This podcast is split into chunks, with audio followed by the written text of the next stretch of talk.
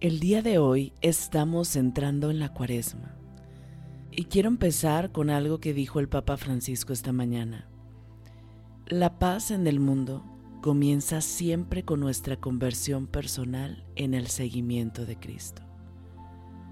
Y Él nos invita a que durante este tiempo podamos estar ayunando, orando, pidiendo por la paz mundial y creo que no hay acto más generoso que el poder pedir por alguien más.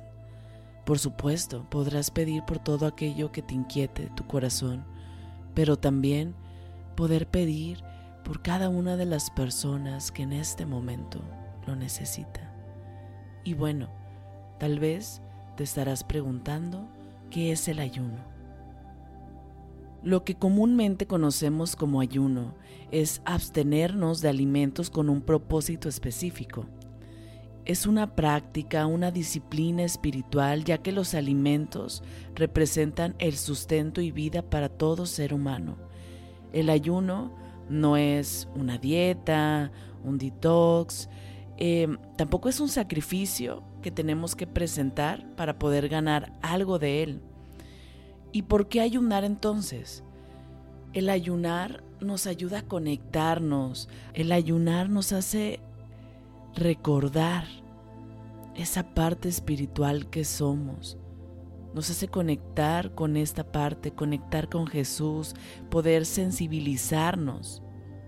En este tiempo que inicia la cuaresma, desde el día de hoy, 2 de marzo, hasta el día 16, yo te invito a que puedas ayunar y no necesariamente tiene que ser con alimentos.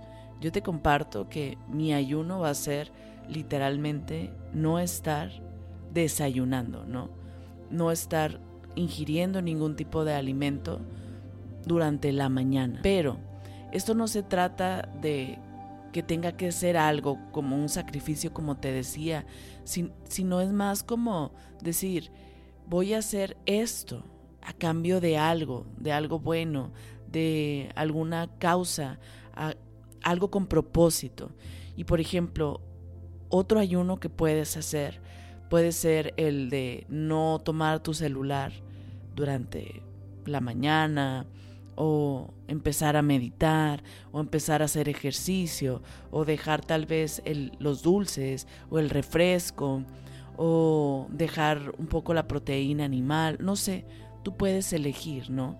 O por ejemplo, eh, algún jueguito del celular o algo que tú creas que te puede estar también quitando tu tiempo y que ese tiempo lo puedes invertir hacia otra cosa, hacia algo productivo, hacia pasar tiempo con Dios.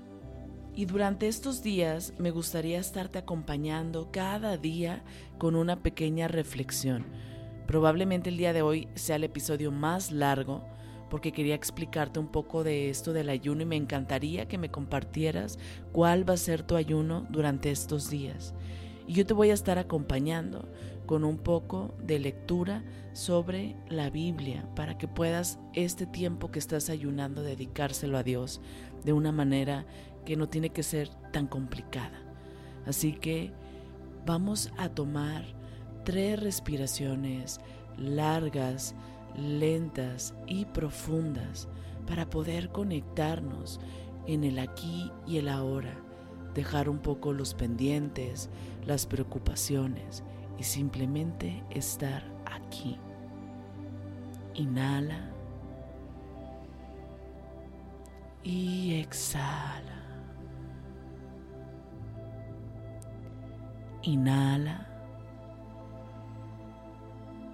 Y exhala soltando cualquier tensión, preocupación. Inhala. Y exhala. Y continúa inhalando y exhalando a tu ritmo sin forzar. Quiero que te concentres en mi voz y en tu respiración. Si llegan pensamientos, preocupaciones, pendientes. Simplemente regresa mi voz y concéntrate en tu respiración. Recuerda que ese es tiempo sagrado, tiempo que le vas a dedicar a Dios y que normalmente no hacemos. Y solo son unos minutos. Así que el día de hoy quiero hablarte sobre el libro de Juan. El verbo hecho carne. En el principio era el verbo, y el verbo era con Dios, y el verbo era Dios. Este era en el principio con Dios. Todas las cosas por Él fueron hechas, y sin Él nada de lo que ha sido hecho fue hecho. En Él estaba la vida, y la vida era la luz de los hombres. La luz en las tinieblas resplandece, y las tinieblas no prevalecieron contra ella. Hubo un hombre enviado de Dios, el cual se llamaba Juan. Este vino por testimonio, para que diese testimonio de la luz, a fin de que todos creyesen por él. No era él la luz, sino para que diese testimonio de la luz. Y quiero parar aquí un poco. Muchas veces me ha pasado a mí y supongo que en algún momento también te pudo pasar a ti, ¿no? Que dices, ¿quién soy yo para poder hablar sobre estos temas, para poder hablar de Dios o para poder hacer esto o tal cosa, ¿no? Y no se trata de lo que eres tú, sino de quién eres al hacerlo. Y esto me encantó porque no significa que Juan tenía que ser la luz. Él simplemente estaba compartiendo la luz. Y creo que si partimos desde ahí, nos quita muchos pesos, porque, por ejemplo, a mí me pasaba esto de decir, quiero ser una activista de Dios, quiero que las personas que me puedan escuchar puedan conocerlo, puedan acercarse a su esencia realmente que son, pero ¿quién soy yo para decir de esto? ¿Quién soy yo para enseñar de esto? Porque claro está que no soy perfecta, claro está que me falta muchísimo para poder tener un poco de cercanía, de poder ser lo que voy a predicar, ¿no? Y al quitarnos esto, esta parte del ego y decir, es que yo no soy la luz, pero puedo ser un instrumento para compartirlo, wow, se me hace súper poderoso. Así que el día de hoy te invito a que puedas ser un instrumento para compartir la luz y para llevar la luz a todos los lugares en los que estés y a todas aquellas personas por las que pasen en tu camino. Y aquel verbo fue hecho carne y habitó entre nosotros y vimos su gloria. Las bodas de Canaá al tercer día se hicieron unas bodas en Canaá de Galilea, y allí estaba la madre de Jesús. Y fueron también invitados a las bodas Jesús y sus discípulos. Y faltando el vino, la madre de Jesús le dijo, No tienen vino. Jesús le dijo, ¿Qué tienes conmigo, mujer? Aún no ha venido mi hora. Su madre dijo a los que servían, haced todo lo que os dijere. Y estaban ahí seis tinajas de piedra para agua, conforme al rito de la purificación de los judíos, en cada una de las cuales cabían dos o tres cántaros. Jesús les dijo, llenad esas tinajas de agua, y las llenaron hasta arriba. Cuando el maestresala aprobó el agua hecha vino, sin saber él de dónde era, aunque lo sabían los sirvientes que habían sacado el agua, llamó al esposo y le dijo, Todo hombre sirve primero el buen vino, y cuando ya han bebido mucho, entonces el inferior, mas tú has reservado el buen vino hasta ahora. Este principio de señales hizo Jesús en Canaá de Galilea y manifestó su gloria, y sus discípulos creyeron en él. Jesús conoce a todos los hombres. Estando en Jerusalén en la fiesta de la Pascua, muchos creyeron en su nombre, viendo las señales que hacía. Pero Jesús mismo no se fiaba de ellos, porque conocía a todos, y no tenía necesidad de que nadie le diese testimonio del hombre, pues él sabía lo que había en el hombre.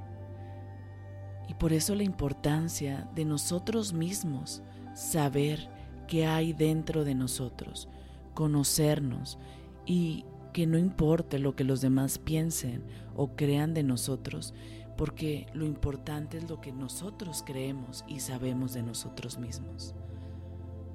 Antes de terminar, quiero que te tomes estos minutitos para que puedas tú hablar con Dios, para que puedas hablar con Él, sentir su presencia. Pero antes me gustaría que oráramos un poco. Dios, en estos días de cuaresma y de ayuno, te quiero pedir mucho por cada cosa que sabes que hay dentro de mi corazón que necesita de ti. Te pido que me llenes de tu amor, de tu bienestar, de tu paz, de tu salud. Te pido por cada una de las personas que en este momento te necesitan. Haz que te conozcan, Dios. Haz que puedan conocerte y te pido que y te pido por la paz mundial, por la paz que hay en cada uno de nosotros. Por favor, ayúdanos a regresar a nuestro estado natural de ser. En el nombre de Jesús. Amén. Y ahora sí, no hay prisa.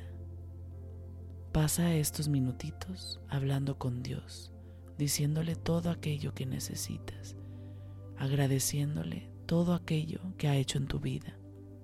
No te apresures, Él está en tu presencia.